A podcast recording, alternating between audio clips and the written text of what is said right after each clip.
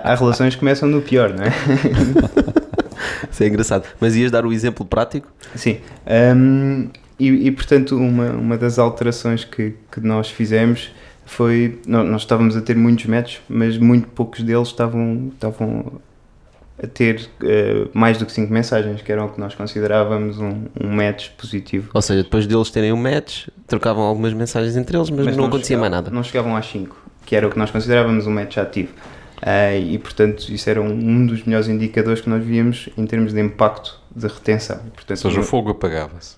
Exato. Não sei, se calhar a primeira mensagem é: uh, dá-me o teu número, está aqui. Está feito. E, e, tem a ver com isso, ou seja, o meu objetivo aí era se conseguirmos aumentar o número de mensagens trocadas, vamos conseguir aumentar a retenção, vamos conseguir aumentar a monetização, etc. E portanto, uma das ideias que nós colocámos em prática e que testámos foi: e se nós começarmos a dar dicas às pessoas de como começar a conversa?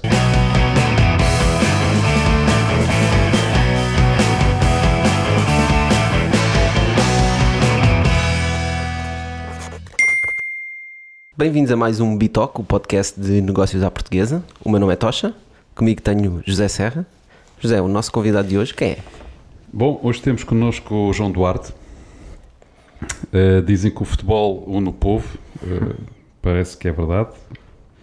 Uh, acho que até toda a gente agora ficou contente, vem para cá o, o final da, da, Liga dos Campeões. toda a gente sentiu a emoção da lesão do Cristiano Ronaldo naquele jogo decisivo, não é? Que a gente todos vimos. E também o gol do Éder. Aliás, o futebol é um statement português e do mundo e tudo o que gira à sua volta tem um, tem um grande impacto. Por isso é que uma aplicação como a Kiss My Score faz todo sentido. Uhum. E hoje vamos conhecer o gênio por dentro da lâmpada que é, que é precisamente o João Duarte. Obrigado. João, olha, obrigado por teres vindo. Um, antes de falarmos um bocadinho daqui Kiss My Score, se calhar queria falar do teu percurso. Uhum. Uh, portanto, tu, tu estás no ISCTE, uh, mas fizeste um estágio na Uniplaces. Certo. É verdade? Como é que isso correu e uh, curioso como, como é que, porque é que tu decidiste ir fazer um estágio numa startup? Na altura, Uniplaces uhum. era uma startup que estava a começar, não é? Isto foi em 2013?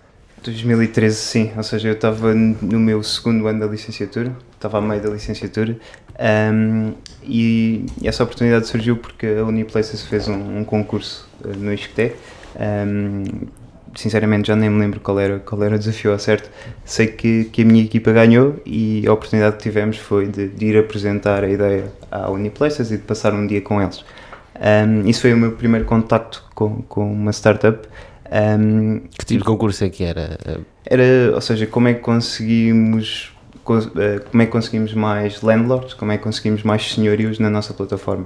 Uma maneira, uma forma de comunicarmos com eles, de modo a conseguirmos ter mais casos na nossa plataforma.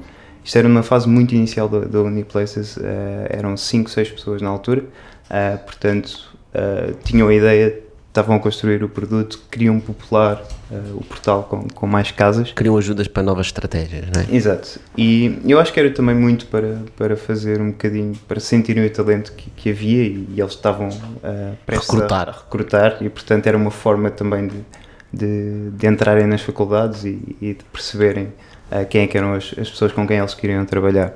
E portanto passámos esse dia uh, na Uniplaces e eu, eu depois desse dia pensei, eu quero trabalhar aqui.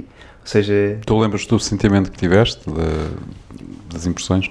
Sim, foi, foi uma energia como, como eu nunca tinha sentido, ou seja, eu nunca tinha visto ninguém a acreditar tanto numa coisa. Um, que ainda não era nada, não é? Exato, que era, que era um PowerPoint, eh, era pouco mais do que um PowerPoint, e a dizê-lo de forma tão, tão óbvia e tão clara. Uh, e isso para mim foi, uma prova de que de confiança uh, e, e apeteceu-me seguir aquelas pessoas. Eu, eu quero fazer parte de, desta do que está a acontecer aqui, o que quer que seja, porque, porque traz-me uma energia muito boa. Uh, e portanto, no final desse dia, uh, eu, eu, gostei tanto que, passado dois ou três dias, mandei um, um e-mail ao Miguel e perguntei se podia fazer lá o meu estágio de, de verão. e passei dois meses na, na Uniplaces, fazer um bocadinho de tudo, como é normal numa startup. Um, mas foi de tal maneira positivo para mim que, que, eu, que eu cheguei ao final do estágio e cheguei a ponderar não acabar o curso e, e, ficar, ficar lá a trabalhar. Em que medida é que influenciou isso depois do teu percurso? Tens ideia? Já pensaste sobre isso? Porque, porque na verdade tu és, tu és uma pessoa muito competitiva não é? e gostas uhum. da, da, competição. Uh, se calhar a razão por que iniciaste esse uh, desafio para a Uniplaces foi. Era uma competição, na verdade, entre vários alunos, não é? Mas tu não tinhas ideia do que, é que era uma startup. Provavelmente isso depois teve uma grande influência tua, porque, como disseste, foste para a Uniplaces e percebeste aquela energia toda que estava ali. Uhum. Uh, isso deve ter influenciado muito as, tu, as tuas próximas escolhas na vida, não? Sim, se, por acaso é algo que eu nunca, uh, ainda não racionalizei, olhando para trás, uh, o impacto que a experiência teve em mim, mas o que me vem à cabeça é, é assim, é perceber que, que, tu, se acreditas de facto numa ideia, consegues levar para a frente. E acho que foi ter passado ali aqueles dois meses e depois perceber a evolução que eles tiveram nos anos seguintes uh, e olhar para todos os problemas que nós tínhamos e que falámos naqueles dois meses e que não fazíamos ideia de qual é que era a solução e perceber que ano após ano eles foram encontrando solução para, esses problemas e portanto não precisamos de resolver tudo no primeiro dia uh, mas que se formos persistentes vamos encontrar a, solução para, para, para os nossos desafios. Por isso é engraçado, estás a falar porque às vezes as pessoas uh, quando estão a começar empresas e startups, negócios uh, querem resolver tudo no primeiro dia, uhum. não é? Portanto, quando preparam o deck quando preparam a estratégia. Já Tem... está tudo planeado para até daqui a 3 ou 4 anos. Sim, mas na verdade também os investidores exigem um bocado isso, não é? É verdade. Ou seja, Sim. começam a colocar uma data de questões que ainda ninguém se lembrou e às vezes já são, já são questões que têm a ver com gestão de risco e etc. Portanto, uhum. muito complexas. Mas e, eu... que, e que a startup não está preparada para, preparada para, para responder, responder, porque de facto não se confrontou com esses problemas. E, e a questão que me leva é: as, os, uh, os founders são obrigados a responder e depois são obrigados a dar respostas e todos nós sabemos, já fizemos uhum. vários negócios, as coisas depois mudam, é? uhum. E portanto aquelas respostas, quanto valor é que elas têm? É? Eu acho, acho que para vocês podem falar melhor do que eu nesse aspecto, mas eu acho que acima de tudo o que os investidores pretendem é perceber um bocadinho qual é uh, quanto tempo é que aquela pessoa já, já parou para pensar naquilo e naquele desafio e, e se for inesperado, Sem qual dúvida. é o raciocínio que está por trás que, Sim, que mas, leva a responder à questão. Mas todos nós percebemos que muitos desses, desses raciocínios e dessas questões e das respectivas respostas não passam, na, não, não passam de uma folha de Excel, uhum, não é? Uhum, Portanto, uhum, ou seja, uhum. valem tanto uh, e, e têm tanta aderência à realidade como tem uma folha de Excel. Portanto, certo. E nós sabemos que o Excel aguenta tudo. Funciona para tudo, não é? Para, para qualquer solução. Mas eu, eu acho que, que, o mais importante aí, uh, e é o que eu estava a falar em termos dos desafios, é mais do que ter uma resposta para todos, é não nos sentirmos completamente frustrados se não o tivermos. Uh, e portanto, pensar, ok, o que é que eu preciso responder hoje?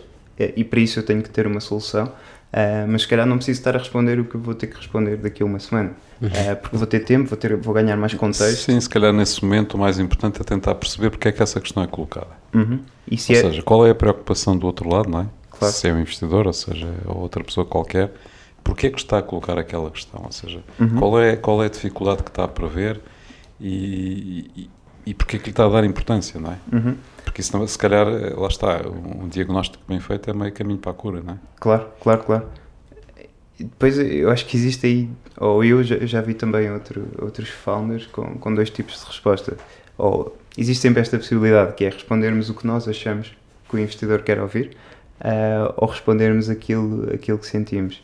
E, e, algo que eu, que eu reparei e cometi esse erro algumas vezes no início foi que ao responder o que o investidor quer ouvir, uh, que mais tarde isso depois vai jogar contra mim. Uh, ou seja, porque eu não vou fazer aquilo necessariamente, não é? Porque não sinto que é o que é verdade, mas é o que o investidor quer. Portanto, mesmo que eu force um bocadinho no início, isso depois mais tarde vai. vai... Ou seja, na prática tá, dizes que a pessoa começa a sentir que está a prostituir a ideia, não é? Exato. Yeah.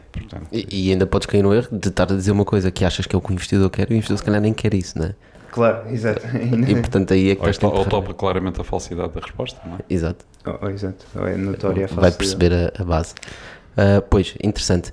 Mas uh, depois tu deste um salto engraçado, que foi quando acabaste o curso no ISCTE, não foste para uma startup, foste para uma Microsoft. Exato. Uh, portanto, porquê que isso aconteceu? Pensaste, é pá, isto tem que ganhar experiência numa empresa grande, foi um qual foi a lógica? Foi um bocadinho circunstância do contexto, ou seja, eu sempre, sempre vivi um bocadinho fascinado com, com, com a Apple, com, com a Microsoft, com a Google, ou seja, com, com as grandes tecnológicas, muito porque durante a minha adolescência eram as empresas que se falava uh, e, portanto, eu tinha de alguma forma que viver pelo menos essa experiência.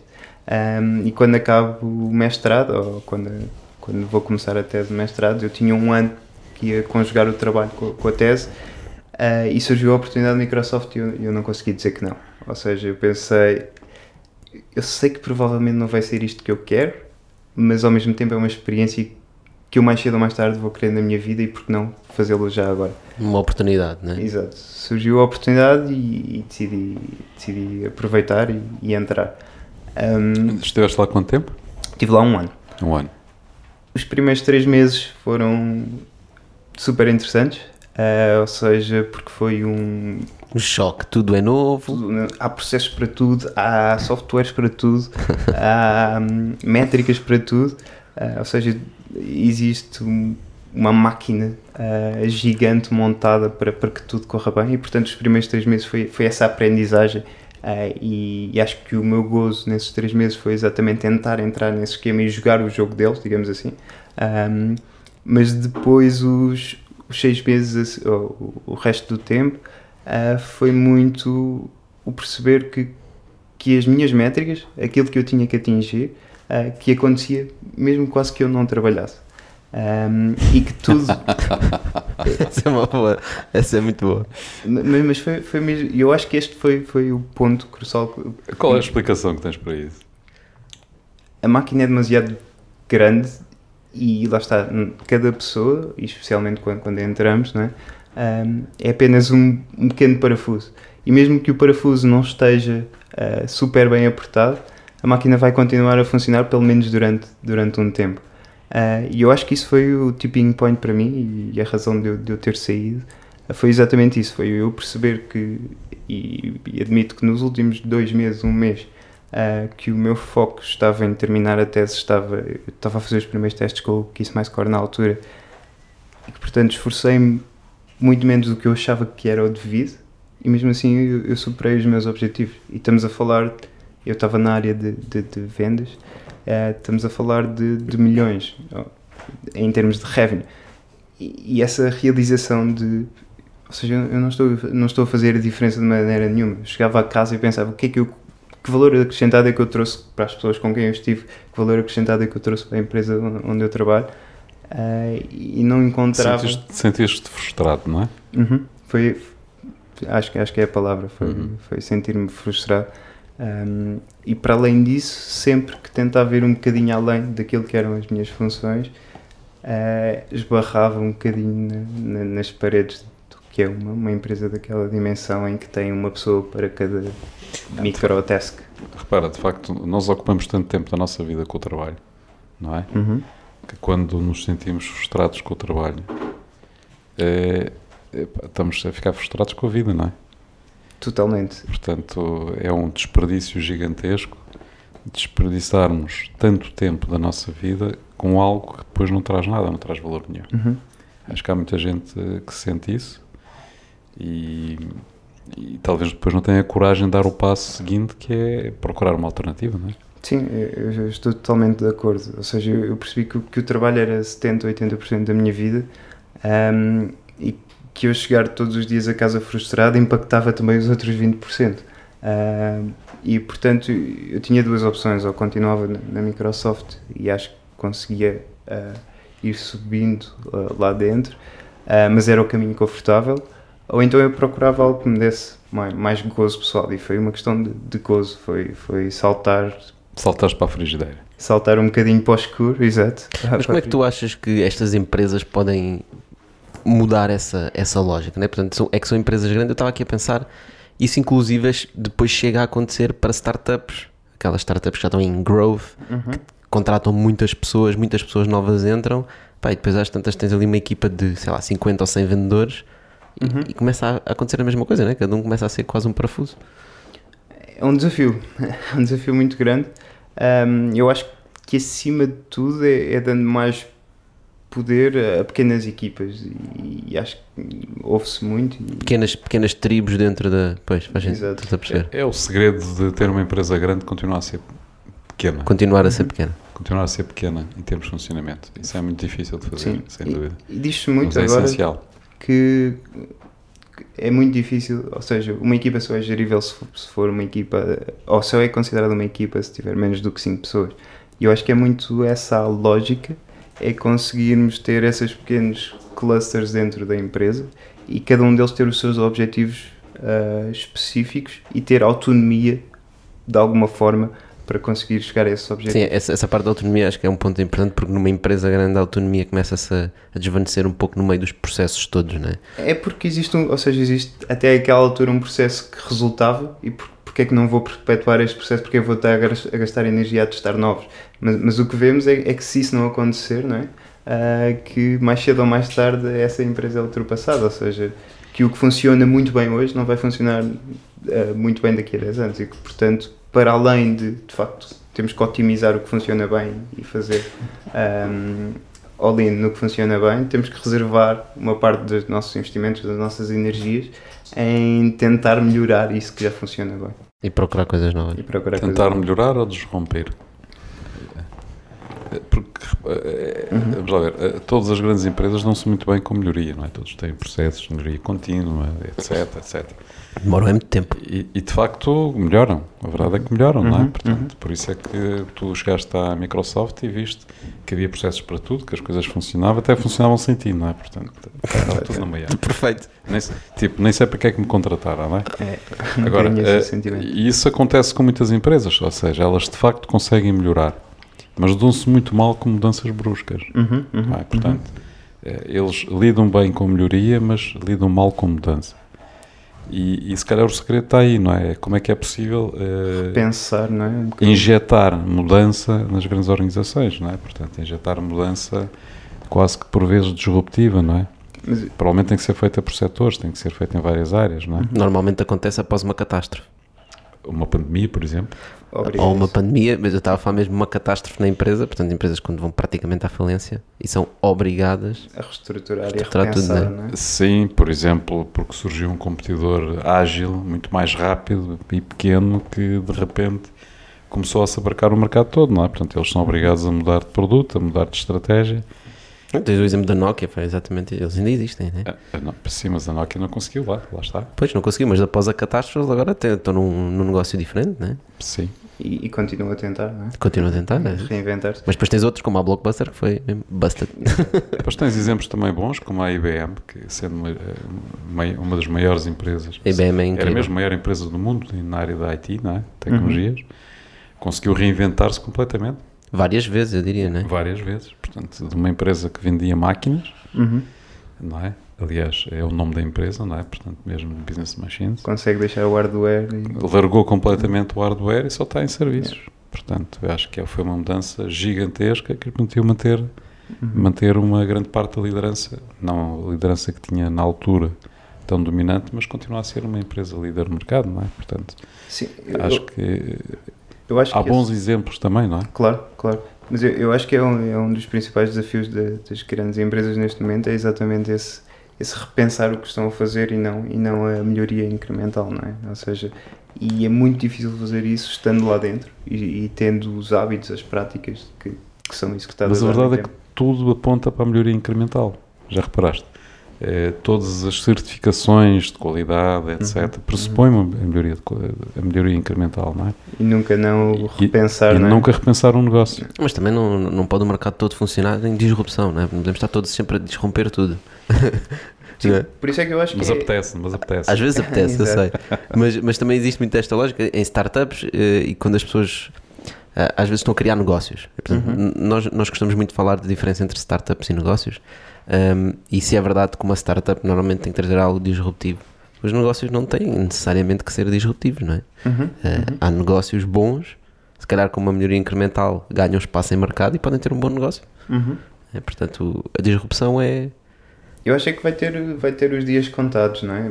Mas pode ser esse o propósito, pode ser... Pode ser um caminho, não é? Exato, pode ser um, pode ser um caminho. A minha lógica, ou a lógica que eu acho que, é, que essas, especialmente quando falamos destas empresas que deve ser aplicada, é tentar o 80-20, ou seja, fazer 80% do que, do que funciona muito bem e, e aplicar os 20% em repensar e, e arriscar. E, e... O que é difícil, porque tu como sabes que aqueles 80 funcionam bem, tens a tendência a puxar os 20 também para fazer, os, fazer mais daquilo claro. que tu sabes que funciona. E as pessoas são medidas por KPIs e os KPIs são aqueles 80% e, portanto, toda a motivação está naquelas 80%, não é? É, é difícil fazer essa pois, pois, transição.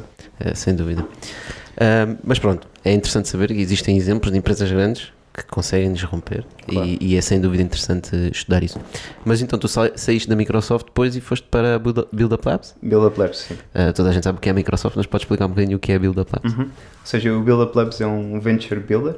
Um, basicamente o, o, conceito deles é começar uh, a testar uma série de ideias, recolher métricas e evidências de, de product market fit e de aceitação do mercado nessas ideias uh, perceber até que ponto é que essas ideias podem, podem tornar-se um negócio, um, criar uma equipa à volta de, dessa, de, das ideias que passam esse teste uh, e depois ajudar essas startups a, ou equipas a, a, recolher investimento para, para se tornar uma startup uh, independente. É? independente. Um, ou seja, eu juntei-me juntei ao Build Up Labs já com, com o objetivo de, ou já com o que isso mais core de alguma forma em mente um, que é eu, eu, enquanto estava na, na Microsoft um, fiz o meu primeiro teste com, com o Kiss My Score, juntei dois amigos que, que sabiam programar uh, e juntos fizemos, fizemos o, o, primeiro projeto para o Euro 2016 um, correu, correu bastante bem e então eu sabia que queria começar o Kiss My Score. A verdade é que eu não fazia ideia como, como, como comunicar uma app, não fazia ideia como crescer uma, uma comunidade numa app, não fazia ideia como ganhar dinheiro com, com uma app. Uh, e então o Build Up Labs surge exatamente como, como uma oportunidade para mim, aí porque eles tinham vários produtos digitais, sendo um deles uma app, uh, surgiu como uma oportunidade para mim de, de aprender isso. Uh, e, e, portanto. Mas tu estavas à procura espe especificamente de algo na área de empreendedorismo? Ou... Eu estava à procura de algo na área de mobile, ou seja, okay. Uh, eu queria aprender o, que necessitava para eu conseguir lançar. Então estavas sempre ali com o bichinho da Kiss Mais Core, que já vamos falar a seguir, exato. mas que é mobile, uhum. e portanto querias, no fundo, ganhar experiência. Exato. Fazer um curso, mas onde pagassem, é? De alguma forma. Ou seja, uh, no fundo eu, eu queria aprender, uh, mas queria também queria contribuir para, para, para outros projetos. Uh, e depois lá está, como já tinha tido a experiência do, do, do, do Uniplaces, um, percebi que, que, a energia que se vive nesses ambientes de, de, startups que é, que é super positiva e que é um ambiente do qual eu gosto, e, portanto foi juntar o útil ao agradável e, e disse que sim à, à primeira. Pois, tem, tem, ambientes positivos, também tem momentos negativos, né? Startups uhum. já sabemos como é que é.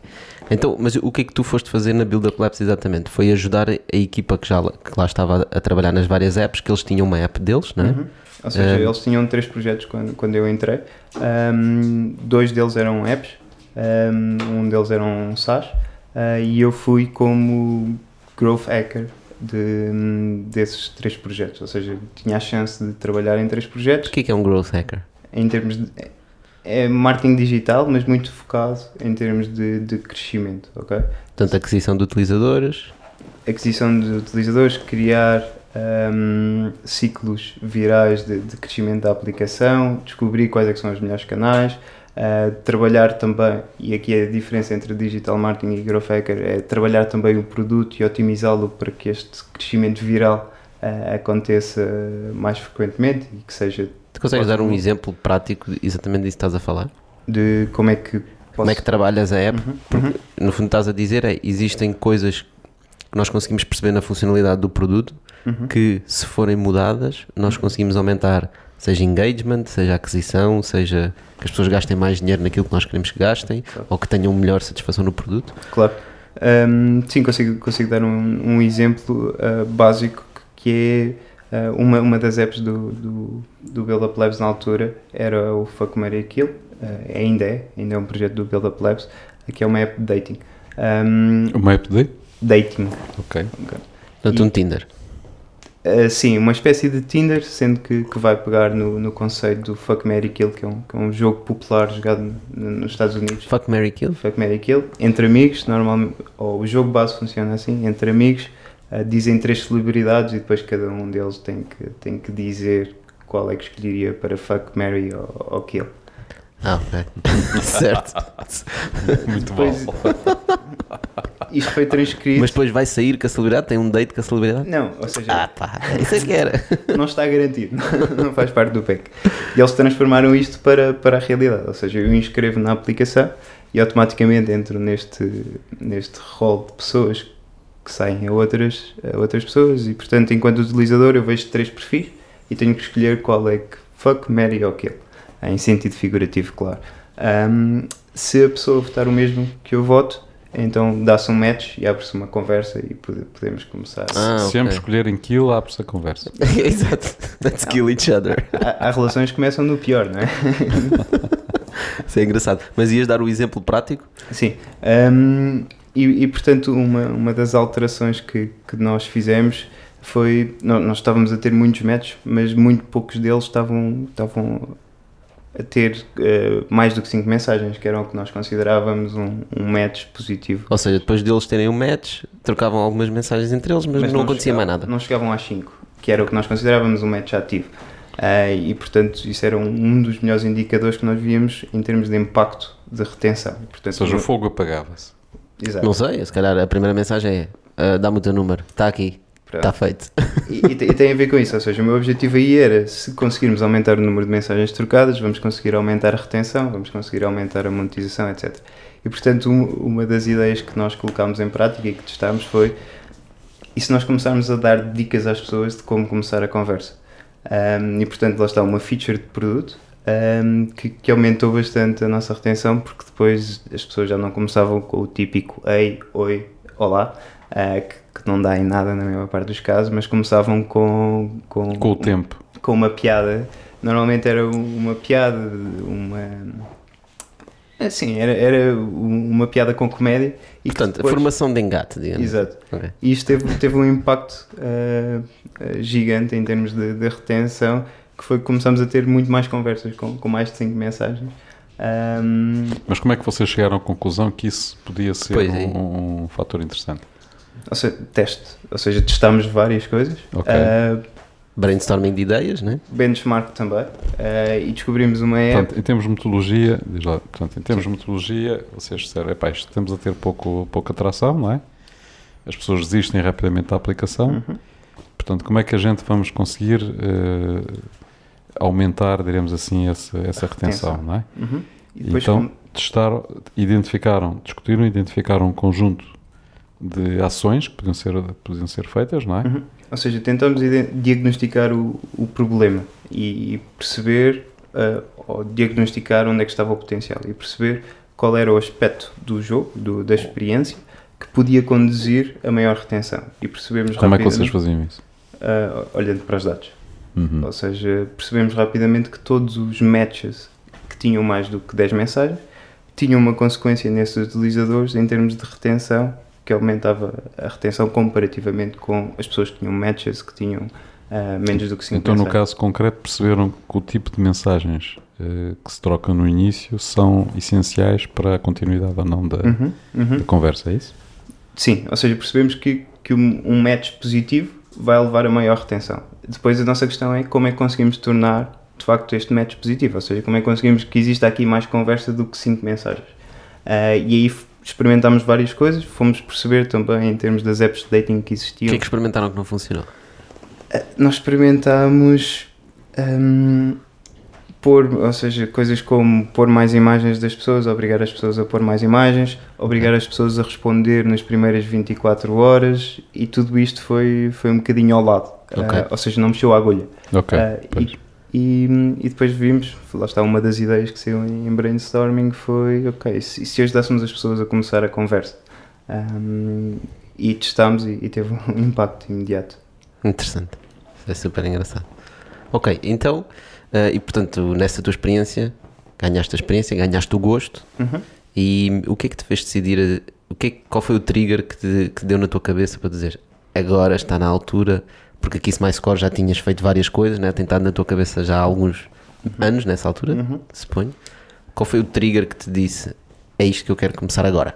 Sim, ou seja, eu acho que mais uma vez foi uma combinação de, de triggers. Um deles foi eu perceber que, que, tive uma evolução muito rápida nesse ano, uh, mas que estava a chegar a uma altura em que se, se eu continuasse a fazer exatamente o mesmo ia estagnar de alguma forma.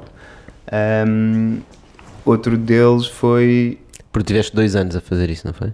Eu tive um, um ano. Um ano. Mas, mas foi, mas pareceram foi dois. super intenso. Pareceram foi dois. super intenso. e acho que aprendi, aprendi imenso e, e percebi, ok, eu, eu, neste momento vai ser, vou ter um, um, crescimento muito mais gradual e muito mais lento e, e preciso sair de, já estava a entrar na zona de conforto, digamos assim. E hum, outro dos aspectos foi, foi ter sido abordado por uma, uma aplicação que tinha a ver com futebol uh, para, para ser recrutado por eles. Um, e, eu Uma startup? Uma aplicação uma que estava a começar, né? Uma startup, e aí sim. pensaste, hum, se calhar vou perder o meu momento, não é? E aí vou pensei, perder a oportunidade. Assim, foi, foi duas coisas. Foi por um lado eu queria aceitar, mas por outro foi eu acredito muito nesta ideia, quero trabalhar em futebol, mas eu tenho uma ideia em que acredito mais. E portanto, se eu vou gastar o meu esforço, se eu vou gastar o, a minha energia uh, nisto, porque é que não avanço eu com a minha? É o timing certo. Uh, tenho, tenho já algumas métricas para, começar uh, e portanto decidi, decidi começar. Então, nesse, mais ou menos nessa semana, informei o Build Up Labs que ia sair um, e ao mesmo tempo, na mesma altura, informei que ia começar o Kiss My Score. Eles acharam o projeto com potencial e decidiram.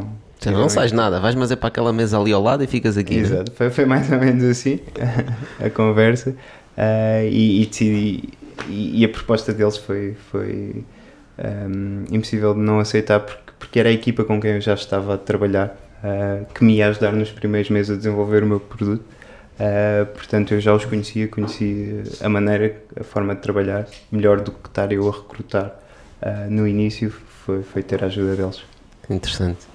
E, e portanto, uma coisa que eu, que eu acho engraçada é tu, tu falaste que o futebol é uma coisa que tu gostas muito. Uhum. Né? Uh, qual, qual é que tu achas que é a importância para os empreendedores, portanto, agora falando posterior, de estar realmente a fazer uma coisa que tu gostas? Ou seja, eu sei que é importante, acho que toda a gente sabe e ouve que é importante, mas uh, ter assim um testemunho real de quão importante é tu estares a fazer aquilo que tu gostas, porque na verdade vais ter tantos obstáculos, vais, vai, vai-te apetecer desistir algumas uhum. vezes, uhum.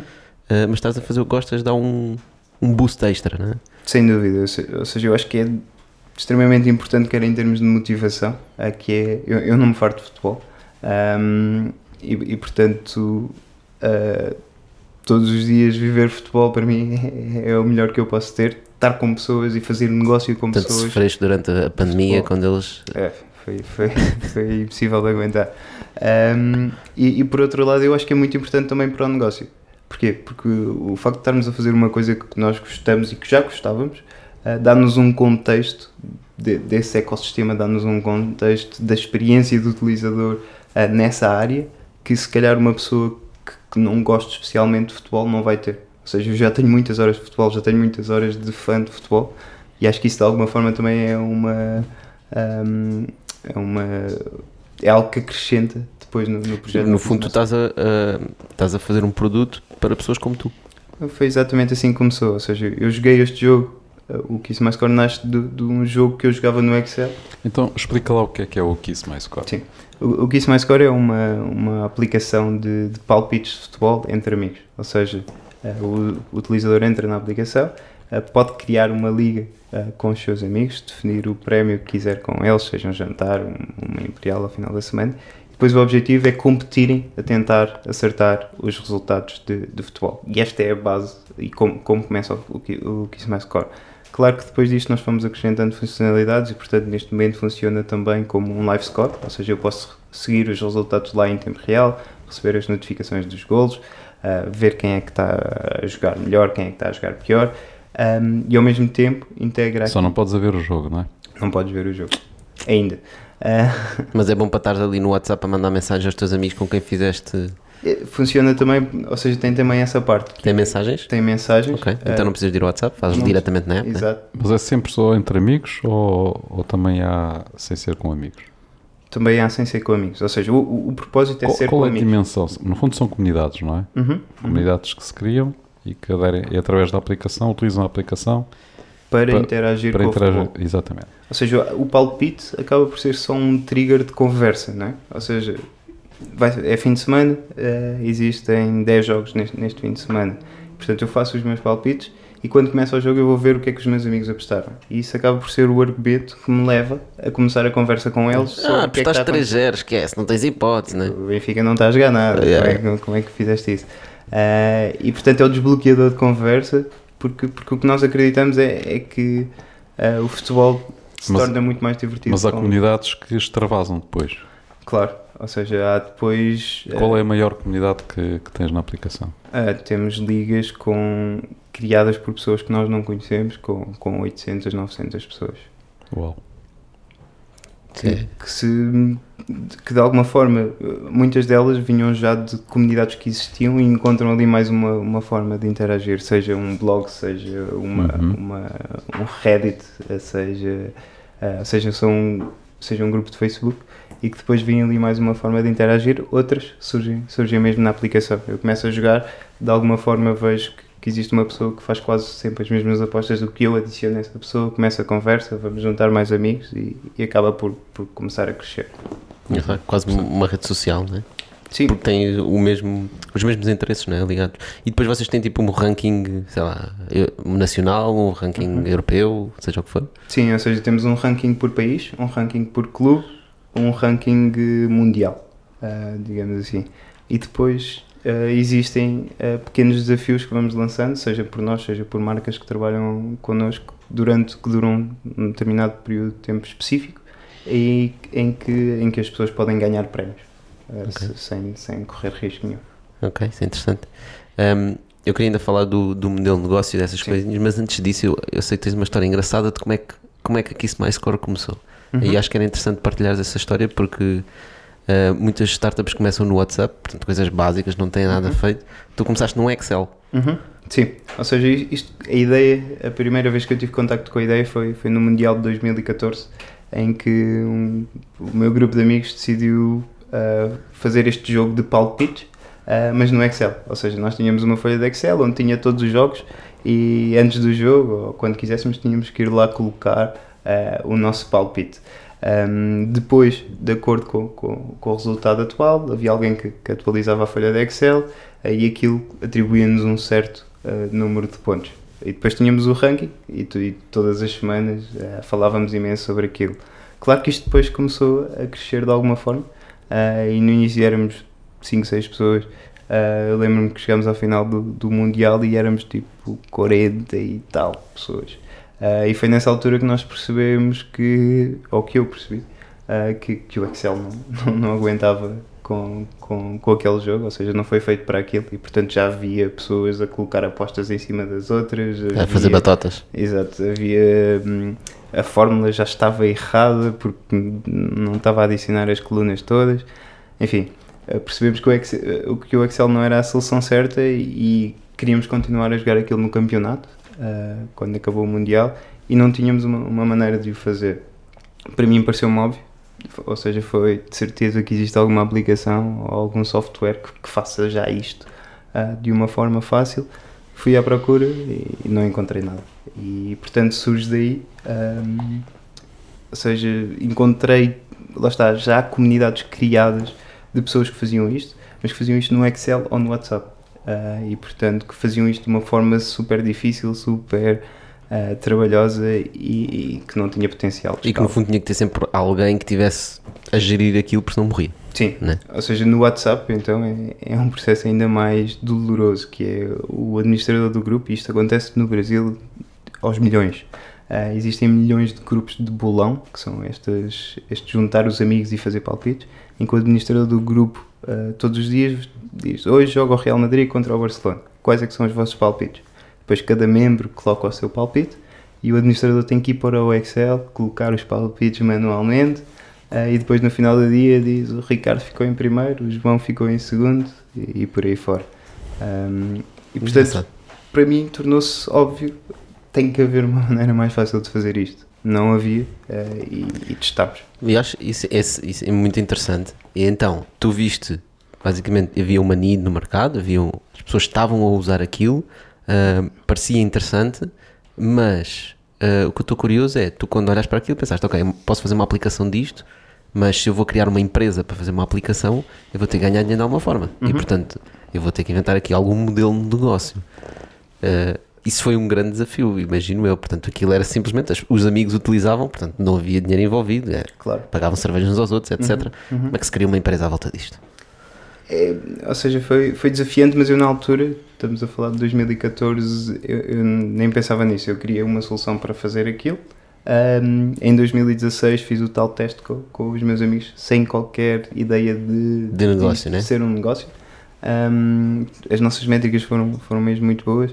E então depois em 2018, quando, quando comecei, aí sim, ok, como é que isto Já pode... no Build Up Labs, né? Sim, exato. Aí é que eles disseram, olha, ok, mas atenção, isto tem que dar dinheiro, né? Mas, mas tem não, eu tive Alguém a, tem que pagar as contas. Tive, tive, a consciência de, ou seja, eu acho que nós, ou quando eu era mais novo, vivia muito na ilusão de, de se houver pessoas, uh, há dinheiro, de Exato. alguma forma. Uh, Afinal de contas, o Facebook faz tanto dinheiro. É, é isso, uh, e, e, portanto não funciona bem assim. E, e, fui forçado a pensar um bocadinho nisso, e depois, à medida que fomos lançando, ou seja, claro que eu tinha um plano inicial, mas à medida que fomos lançando e que fomos tendo também uh, utilizadores e, e atividade, fomos, fomos adaptando o nosso modelo. Uh, inicialmente o meu modelo, o modelo que eu tinha pensado era muito voltado para, para os utilizadores só, ou seja, muito à volta de in-app purchases e subscriptions, como é que eles conseguiam criar uma liga com mais funcionalidades. De... Ok, portanto um modelo de freemium em que imagina, começavas com um grupo de 10 era grátis, exato. querias passar a 20 ou 30 tinhas que pagar. Tinhas que pagar, exato. Uh, querias ter os live results, tinhas que pagar, uma coisa desse género, não é? Depois tinha funcionalidades e quando lançámos fizemos este, este erro que é curioso, uh, que lançámos uma funcionalidade que eu achava que era que ia funcionar mesmo em termos de, de revenue, que era tu podias duplicar os pontos que obtias numa aposta. Fazias a aposta e usavas aquela funcionalidade que era paga e caso ganhasses pontos, duplicava isso, pontos. Isso cheirava batata, não é? Ou seja, na minha cabeça não. Na minha cabeça é as pessoas querem mesmo ganhar. Ah, eu portanto, quero ganhar, vou pagar, não é? Vou, vou pagar pois. para usar.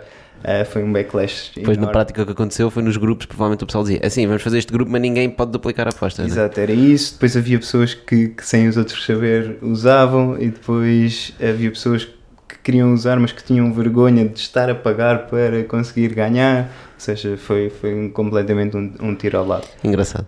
E, e então, isto nós lançamos em fevereiro, uh, depois acontece o Mundial, uh, e foi mais ou menos nessa altura, depois do Mundial também, que percebemos que existia aqui outra oportunidade de negócio que era, que era trabalhar com os clubes.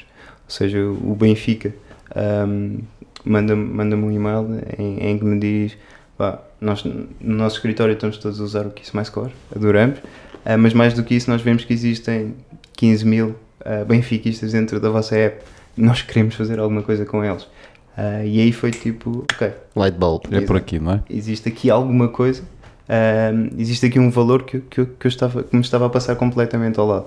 Uh, e então aí começámos a, a, adaptar o nosso modelo. Qual é o modelo de negócio hoje?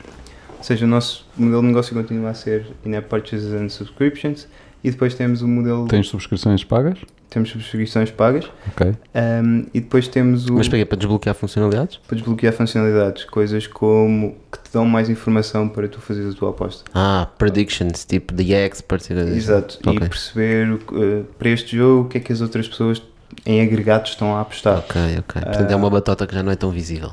Exato. É um aconselhamento, seja, digamos assim. É se quiseres ser um jogador pro, aquele vai te ajudar. E, formação é, também. É o, é o serviço de inteligência. E de formação, exato. De inteligência. É educação, quase. E educação, as pessoas vão aprendendo. E depois outra, outra que também funciona bem é o, que é o autopilot, que é, ou seja, que de alguma forma te deixa tranquilo, que é quando, quando esqueces de apostar, aquilo coloca automaticamente a aposta mais frequente tipo, no último, toda a gente. Falta um minuto para começar o jogo, tu não apostaste aquilo, é mete por ti. Começa o jogo, já não podes apostar, se tu não apostaste, aquilo coloca, coloca por ti. E é? coloca o quê? Coloca a aposta mais frequente, ou seja, tu vais ficar na tendência. Ah, ok, coloca seja, a aposta mais frequente de todos os utilizadores, não do meu grupo. De todos. É, okay. Portanto, estás a trabalhar muitos dados, não é? Estás a trabalhar muitos dados. E é, essa é também outra, outra fonte de receitas que nós esperamos que, que funcione cada vez mais, é um bocadinho um, o, que é que, que, é que esses dados, e estamos aqui a falar de palpites de, de resultados, uh, e quando falamos de milhares de pessoas, um, o que é que esses dados podem significar, não é? Sobretudo a ansiedade. A ansiedade? Sim, a ansiedade de ganhar, portanto, é o que deve resultar daí.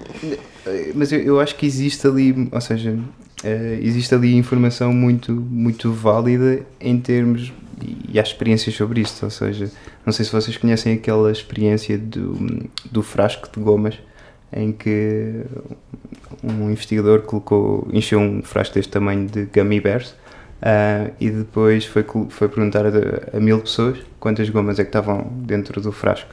Uh, nenhuma ficou perto, uh, mas depois quando fez a média de, de, todos os palpites, falhou, falharam por duas gomas e eram 2.400 e, e tal. Um, eu, eu acho que isto, que isto pode acontecer de alguma forma no, no Kiss Mais Core também, porque temos mais de 20 mil pessoas a, a apostar um resultado uh, e, portanto, se, claro, tirarmos todo o bias, tirarmos uh, toda a influência de ser daquele clube ou não ser Sim, é. tu podes chegar ao pé do jogo e dizer: Olha, não vale a pena vocês jogarem porque o resultado vai ser este. Exato. eu, eu acho é que este, estes dados todos podem ser muito mais relevantes do que olharmos para a análise estatística e tentarmos prever o, o resultado do jogo. Okay? Sim, porque isso, o que estás a dizer é que eh, as apostas refletem um bocado o sentimento do público sobre qual vai ser o resultado, uhum, não é? Uhum, uhum. E que desse ponto de vista pode ser mais objetivo, eh, mais crítico, não é? Eh, e mais objetivo do, do que, que, propriamente qualquer, qualquer dado. Uhum. Sim, claramente não é o mesmo exemplo das gomas, porque as gomas realmente estão lá, né? Claro. E o resultado do jogo é uma coisa que ninguém sabe o que é que vai acontecer. Uh, mas perceba a lógica de que só olhando para as estatísticas estás a olhar para o passado, não é? Uhum. E, e, colocando as pessoas, as pessoas também de certa forma têm na cabeça estatísticas inputs, é? e vários inputs e indicações. Seja a conferência de imprensa do treinador, seja aquele jogador que tem estado a jogar mal nos últimos três Pá, jogos. Se calhar, se calhar tens de começar a vender esses dados a empresas que fazem apostas de dinheiro. O que eu estava a pensar é isso. Portanto, ao jogador. Eu, não, eu vou, vou uh, registro na Kiss My Score, pago aquilo e depois vou para as casas de apostas meter as, as, apostas. As apostas. Claro, claro. Okay. Não, mas por acaso já temos, já temos algumas conversas com casas de apostas exatamente para quando elas lançam as odds, não é? Okay. Uh, elas usam, lá está, algoritmos apenas com dados históricos para incluírem também a, Sim, a aggregated data, a nossa, nossos dados. Para eles para, trabalharem melhor as odds exato, deles? Para a primeira odd, porque a primeira odd que, lança, que é lançada no mercado não tem input humano, uh, inclui já este input humano. Se calhar, se calhar aí está o modelo de negócio a sério.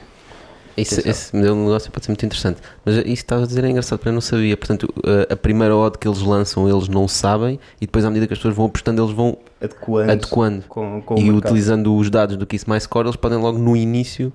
Já, é, já irá incluir esse, esse input humano de alguma forma, ou, ou o sentimento de, das pessoas. Claro. Ok, super, muito interessante. Um, tens mais ou menos quantos utilizadores é que vocês têm ativos neste momento?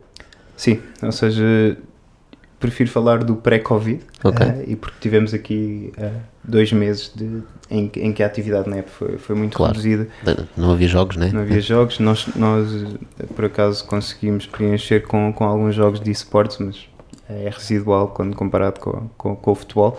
Uh, e portanto, pré-Covid estamos a falar de, de, cerca de 80 mil uh, monthly active users, ou seja, por mês.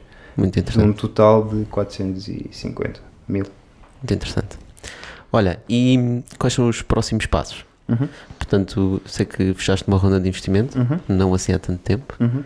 Uh, história... Qual foi o objetivo dessa ronda? Sim, ou seja, o nosso objetivo era um, primeiro crescer a equipa, porque fomos sempre uma equipa e fomos sempre super lean em termos de, de equipa. Uh, estamos a falar de, de, sermos três pessoas durante a, a maior parte do tempo. Uh, e portanto, especialmente agora com este foco em trabalhar com mais clubes, em trabalhar com mais marcas, precisamos de, de ter uma equipa que nos permita uh, chegar uh, e, e, ter mais braços. Trabalhar as parcerias Exato. também, né? Trabalhar, ativar as parcerias, conseguir mais no, novas parcerias, não só em Portugal. E, e eu acho que o, o, último ano foi, foi bom porque conseguimos provar que este modelo de, de parcerias com clubes e com marcas funciona em Portugal e portanto trabalhamos com várias marcas em Portugal e portanto queremos começar a fazê-lo lá fora porque, porque temos tantos utilizadores em Portugal como, como temos no, no Brasil, como temos, França está muito perto, a Alemanha também está muito perto em termos de número de utilizadores, portanto existe essa oportunidade de fazer o que já fazemos aqui uh, nos outros países. Um, e também em termos de produto, ou seja, o, o que percebemos é que existe uma grande oportunidade uh, durante o jogo ou seja, nós neste momento estamos a ativar uhum. os utilizadores no pré-jogo, não é? O prever o resultado, começar a conversa, mas durante o, jogo os utilizadores vão à nossa app só para ver o que é que se está a passar e nós queremos tornar essa experiência também interativa. Um, Gamification de alguma forma, né? Esse, João, uh, como é que foi esse, esse processo em termos de, de angriação de investimento? Aliás, tu fechas o investimento já no, em pleno período de Covid, não é? Uhum. Portanto, ou seja, eu fecho no pior, no pior momento de, da aplicação. Sim, eu, é, é, curioso porque eu tive, tive um, ano em fundraising um, e houve, houve imensas peripécias e rondas que tiveram a, a isto de estar fechadas, com term sheet já quase uh, assinada por, por grande parte dos investidores que não aconteceram e depois eu, eu consegui fechar, uh, fechámos a nossa ronda com os investidores que, que queríamos um, no, no dia em que, que, as competições são canceladas. Uh, portanto, foi um alívio por um lado e, e por outro uma frustração. Foi agora que temos o que precisamos, queremos pôr as mãos na massa e executar todos os planos que já temos no ar e não há futebol. Um, Portanto, foi, foi, foi uma história engraçada. Também tem o quê de positivo, né? Porque, como não havia futebol, vocês não estavam focados em utilizadores, então podiam focar-se um bocado mais no produto. Foi, foi o que fizemos, ou seja, foi pensar o que é que queríamos, o que é que falamos sempre em fazer e nunca tivemos a oportunidade. Mas queres falar um bocadinho mais da, da, uhum. da, dificuldade desse percurso? Ou seja, quais foram. Um ano em fundraising? Exatamente. É normal? Achas que é normal do que tu conheces de, em Portugal? Uhum. É um bocado puxado eu, eu acho que, que foi mais longo porque eu cometi muitos erros também. Okay. Um, Epá, seja, então fala nos teus erros, que isso é fantástico. Isso ajuda imenso pessoal.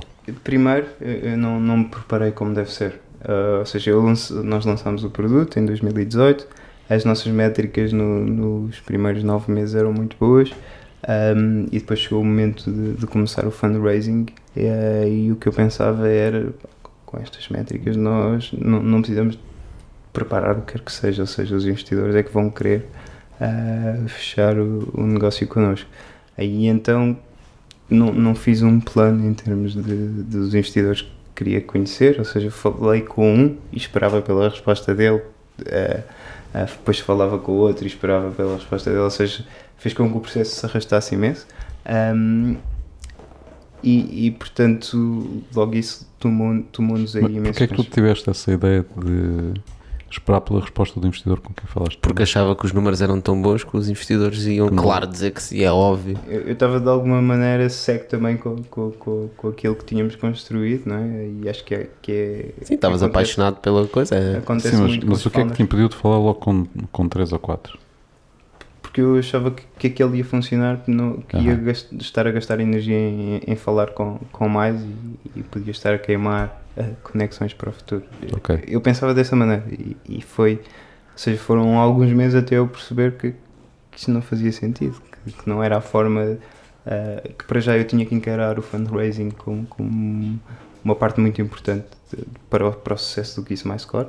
Um, e eu no início eu achava que tinha que estar focado em produto e tinha que estar focado em crescimento. E de vez em quando tenho uma conversa com o investidor. E de vez em quando no final da tarde marca uma conversa com o investidor e portanto só, só então essa foi a primeira lição não é uhum. que é encarar esse processo como sendo algo muito importante para o futuro do projeto Sim, e é que requer muita preparação na verdade é isso e que vai requerer muito mais tempo do que nós estamos à espera muito no, mais tempo no início muito tempo um, depois tinhas uma boa apresentação bom pitch acho que também não também não. Uh, ou seja, pois, pitch... não davas importância a isso, também é, a energia que puseste no pitch há de ser equivalente. Foi, foi ou seja, não tinhas um bom deck para apresentar. Não tinha um bom deck. O meu deck era, era muito focado em métricas, porque era muito o meu background era de, de growth hacking, digital marketing e, portanto... Mostrar dados, né? Era só dados e os dados vão falar por okay. eles próprios. E sentiste que era difícil para o investidor perceber o que é que tu estavas realmente a fazer? Uhum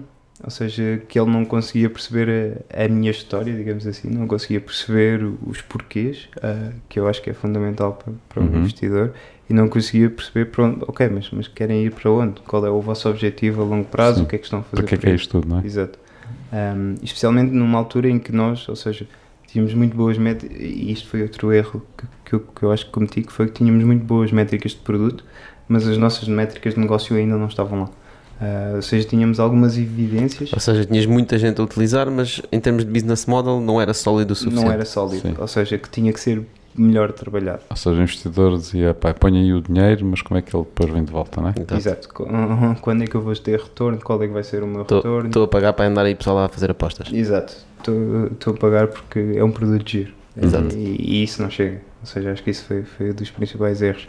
Um, depois, uh, ou seja, logo nisto gastei 3, 4 meses até conseguir, até me cair a ficha de que isto era quase um, o meu principal tarefa enquanto CEO do, do Kiss My Score naquele momento, uh, porque estava a sobrevivência também em causa, não é? Uh, era, era o fundraising. Um, depois consegui, comecei a dedicar mais tempo a isso. Um, participamos também no programa de aceleração na, na Alemanha um, e daí vem um, deal que, que, tivemos a trabalhar durante 4, 5 meses e que que era com, com, com três investidores, um, e que estava assinado já a termos sido por, por dois investidores. E o terceiro investidor diz-nos, quando estávamos a, a terminar diz este processo todo, diz-nos que não conseguiu aprovar o investimento, o, o investment manager, que não conseguiu aprovar o investimento porque o board deles tinha uma cláusula para investir que era a startup tinha que ter gerado já mais de 100, 100 capa em revenue uh, e que ele não sabia disso. Ou seja, ele teve quatro, quatro meses connosco. Isto é, é um, uma, uma, empresa grande, ou seja, portanto. Sim, é um fundo grande, né? Exato. E, e, ele teve quatro meses de conversas connosco, fizemos a do dia. E não sabia as regras da casa. Ele não sabia as regras oh. da casa. Sim, é os, aqueles juniors analysts que às vezes estão nos VCs. Sim. Esses normalmente levam cartão vermelho e saem do campo, não é? Pois, eh, para nós foi, para mim foi, foi dos momentos mais duros, foi mas um murro no estômago. É? Completamente. Uh, porque foi, foram cinco meses de trabalho que foram postos de alguma forma por água abaixo por, por um pequeno pormenor uh, e que depois tivemos que fazer algo, de alguma forma um reset uh, em termos do, do nosso pitch, em termos do valor que estávamos a investir, tudo isso porque ou seja, aquilo, a proposta que tínhamos feito àqueles investidores fazia sentido há cinco meses atrás, já não fazia sentido apresentar ao mercado da mesma forma. Uh, e portanto tivemos que recomeçar. Portanto, Porquê? Foi... Porquê? Uh, Porquê é que tiveste de fazer esse reset? Qual foi a tua. Uhum. Qual foi o raciocínio? Sim, uh, porque para já tínhamos uma runway muito mais curta naquele momento e portanto. Já estava sob pressão. Uma necessidade premente de, de, de conseguir o, o investimento um, e depois porque tinham acontecido já coisas, tínhamos novos clientes, etc., que, que transformavam um bocadinho uh, aquilo que nós, ou seja, que nos davam mais evidências para alguns revenue sources e, e menos para outros. E portanto foi, foi alterar um bocadinho esse, esse, uhum. esse aspecto em termos de pitch. Tu achas que os investidores, quando sentem que, que o founder está a ficar com a corda na garganta, que, se, que utilizam isso? Eu acho que faz parte do nosso trabalho não permitir que isso também aconteça. Uhum. Um, eu acho que há, tudo, ou seja, acho que há, há, investidores que o fazem, acho que há investidores que respeitam isso e, e até dão valor por essa transparência se ela acontecer. Sim, porque normalmente uma startup está sempre com o corda na garganta. Claro. Sim. uh, Especialmente portanto, no início, né? Exato. Sim, eu, eu mas a, desculpa, a realidade é que mesmo depois estão com a corda na garganta, né? Claro. Tens startups muito grandes a faturar milhões e que mesmo assim estão com a corda estão, na garganta. Sempre com a corda na garganta. Eu acho que conheci ou tive conversas com. Eu não fiz a conta, mas tenho a certeza que foram mais de 80 investidores uh, e portanto apanhei um bocadinho, acho que é como em tudo. Há, há todo o tipo de investidores. Uh, desde os que são super respeitosos e super transparentes, desde os que dizem que adoraram uh, mas que depois nunca mais respondem aos teus e-mails, um, desde os que te fazem gastar imenso tempo a preparar documentos e depois o interesse não existe.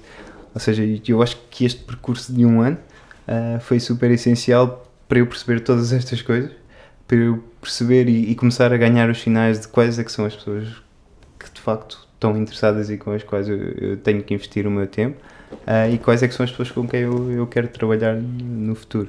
Uh, e portanto. Portanto, rapidamente percebeste que não era só uma questão de dinheiro, não é? procuravas investidores que trouxessem valor uhum. para aquilo que tu estavas a construir. Uhum. É? Sim, e, e, mais do que tudo, ou seja, eu acho que nesta fase era o mais importante para mim era, era quem é que são as pessoas que são estes investidores. Um, porque mais do que serem estratégicos ou não, eu quero trabalhar com pessoas e eu quero estar com pessoas uh, que, me, que me potenciem e, e, que me deixem confortáveis e não pessoas que, que, em que a atitude não é, não é certa. Uh, porque acho que isso tirou, tirou o nosso prazer de trabalho e, portanto, tirou, tirar o prazer de trabalho a qualquer founder, acho que é um bocadinho uh, cortar as pernas à, à, startup. Sem dúvida, e se, se, não existe uma boa relação com investidores, as coisas seguramente mais, mais cedo ou mais tarde, quando houver problemas. Quando, especialmente quando há problemas, né? Especialmente quando há problemas, as coisas explodem. Olha, e em relação a encontrares investidores e contactos com investidores, uhum. uh, imagino também foi um percurso de aprendizagem, né? A pessoa uhum. não, vai, não chega ao Google e mete investidor para a minha startup. Exato. Uh, que, que lições é que tiraste desse processo? Ou seja, o que eu percebi foi que, que a nossa proposta de valor e o nosso modelo de negócio tinham muito mais ressonância, por exemplo, com, com investidores que de alguma forma estavam ligados à área do desporto. Ou seja, e, e porque o modelo de negócio está muito assente em trabalhar com, com os clubes. Portanto, perceber que não é qualquer investidor que serve para Exato. qualquer startup, né? Portanto, há, há, investidores que são mais adequados para cada uma das áreas, ok? E foi perceber, exato, é, ou seja, mesmo que não tenham trabalhado nessa área, tem que ter algum contacto nessa área para perceber uh, a necessidade que nós estamos a satisfazer. Uh, e portanto, eu tive pitches uh, e tive reuniões com investidores mais generalistas em que me disseram essa ideia nunca vai funcionar, isso não faz qualquer sentido mas depois no dia a seguir tinha um, uma reunião com, com um investidor de alguma forma teve na direção do clube, de alguma forma estava ligado a esse ecossistema uh, e que me dizia pá, todos os clubes deviam ter, ter trabalhar com vocês ou com uma ferramenta do género.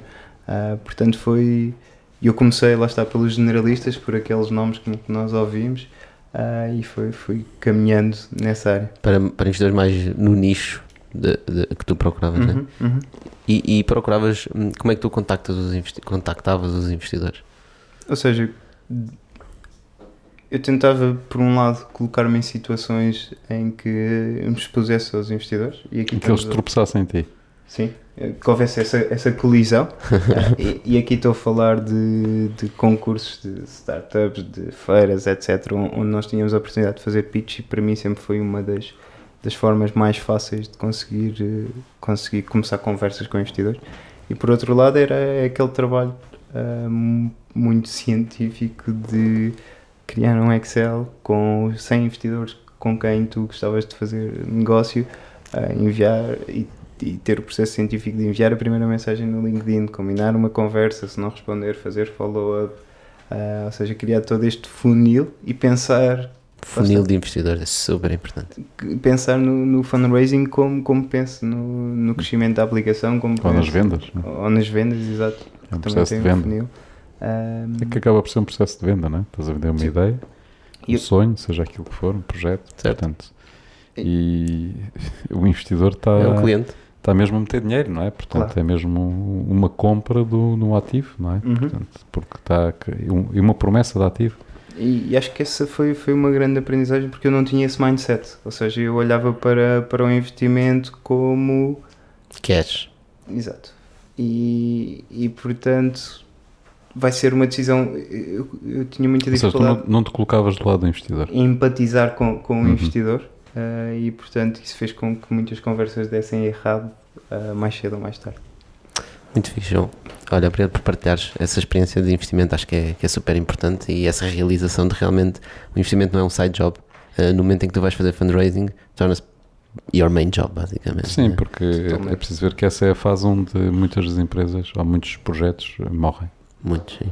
Sim, sim. Ah, é mesmo na fase inicial de investimento, não, ter, não conseguirem dar aquele primeiro passo de uhum. ter os meios eh, mínimos para conseguir mostrar que a, ideia, que a ideia é válida e que tem, que tem futuro. Sim, e eu, eu, acho que se há uma, uma lição também para, para passar e que eu gostava de tiver assistido no, no início é, é a questão que, que, se fala muito que é a persistência. Ou, ou seja, e lá está, se nós falarmos com, com 100 pessoas, a probabilidade de encontrarmos alguém que encontre ressonância com o nosso projeto é muito maior do que se falarmos com 50. Ah, e portanto, não é por falar, ouvirmos 70 não, 80 não, que não devemos ir a seguir ainda mais motivados. Um, assim, os fundadores da Google também levaram muitos nomes Exato. antes do primeiro investidor. porque era difícil de conceptualizar o, negócio deles. Não é? é verdade seja dito, é, muita gente diz isso, especialmente uh, pessoas que levantaram dinheiro estão sempre a dizer isso. Pá, se calhar é verdade, não é? Uh, parece um bocado clichê, mas é verdade. Mas é verdade. É verdade, tens que bater muitas portas e. Muito bem. Olha, antes de irmos à frigideira, um, uh, gostava só que, que desses, uh, não sei, algum shout-out para fundadores que estão a começar. Uhum. Um, já falamos aqui de tantas coisas, não é? Mas coisa é que seria aquela, aquela que tu dirias que é mais importante quando tu estás a criar uma, uma startup? Uhum. Um, para mim tem tudo a ver com, e todas as lições acho que eu me guiam nesse sentido, que é, que é uma questão de persistência. Uh, e se tu acreditares, continua a insistir. Porque, porque mais cedo ou mais tarde tu vais bater na porta certa. Uh, e não, não, ou seja, não é por haver 100 portas erradas que a 101 não, não vai ser a certa. E eu tenho percebido isso em tudo, tenho percebido isso em termos de investimento, tenho percebido isso em termos de clientes, tenho percebido isso em termos de recrutamento. Um, e portanto, desde que acredites e que existe essa, essa motivação para teres 100 não e ires ao 101 com, com confiança e com motivação, uh, não, não, não desistir. Sem dúvida, eu concordo com isso e até porque uh, nem só em investimento e, e, no próprio, na própria ideia que tu tens, uh, nós costumamos dizer bons founders eventualmente fazem uma startup Maus uhum. founders não fazem uma startup e neste sentido, bons e maus tem a ver muito com isso, com persistência. Mesmo se estás a fazer uma coisa errada, uhum. pá, se persistires, provavelmente vais encontrar o caminho certo. certo. E, e se calhar nem é aquilo que estavas a pensar. E, um exatamente, diferente. se calhar depois vais fazer uma coisa completamente diferente ou com uma abordagem diferente. Ou seja, todos esses nãos te vão dar alguma coisa que depois te vão levar ao sim. E é uma questão de tu juntares esses nãos todos para conseguir mais cedo ou mais Como o teu exemplo do meio do Benfica, que acho que é um exemplo Exato. espetacular. No fundo, no fundo é nós encararmos isto como um processo e não como um fim em si mesmo. Exato não como. Até porque no final estamos todos mortos. Mas aqui no final do Itoque não ficamos todos mortos, vamos sim à frigideira e temos aqui uma frigideira com vários ingredientes. Okay. Portanto, tens aí uma pergunta.